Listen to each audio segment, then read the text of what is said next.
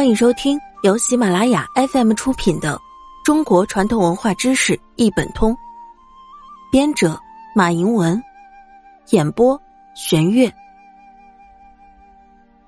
第六十集，婚丧嫁娶之盖头。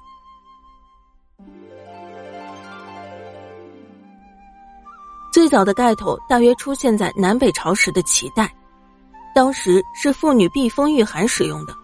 只是紧紧盖住头顶。到唐朝初期，便演变成了一种从头披到肩的帷帽，用以遮羞。据传，唐朝开元天宝年间，唐明皇李隆基为了标新立异，有意突破旧习，命令宫女以透额罗罩头，也就是妇女在唐初的帷帽上再盖一块薄纱，以遮住面额。从后晋到元朝。盖头在民间流行不废，并且成为了新娘不可缺少的喜庆装饰。为了表示喜庆，新娘的盖头都要选用红色的。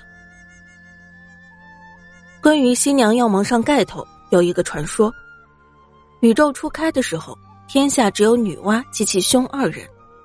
为了繁衍人类，兄妹俩商议要配为夫妻，但他俩又觉得害羞，于是兄妹俩就登上山顶，向天祷告。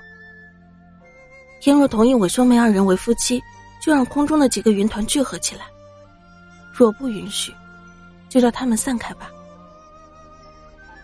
话一落音，几个云团慢慢移动，最终聚合为一。于是女娲就与兄结婚，而女娲为了遮盖羞颜，便结草为扇，以遮住面容。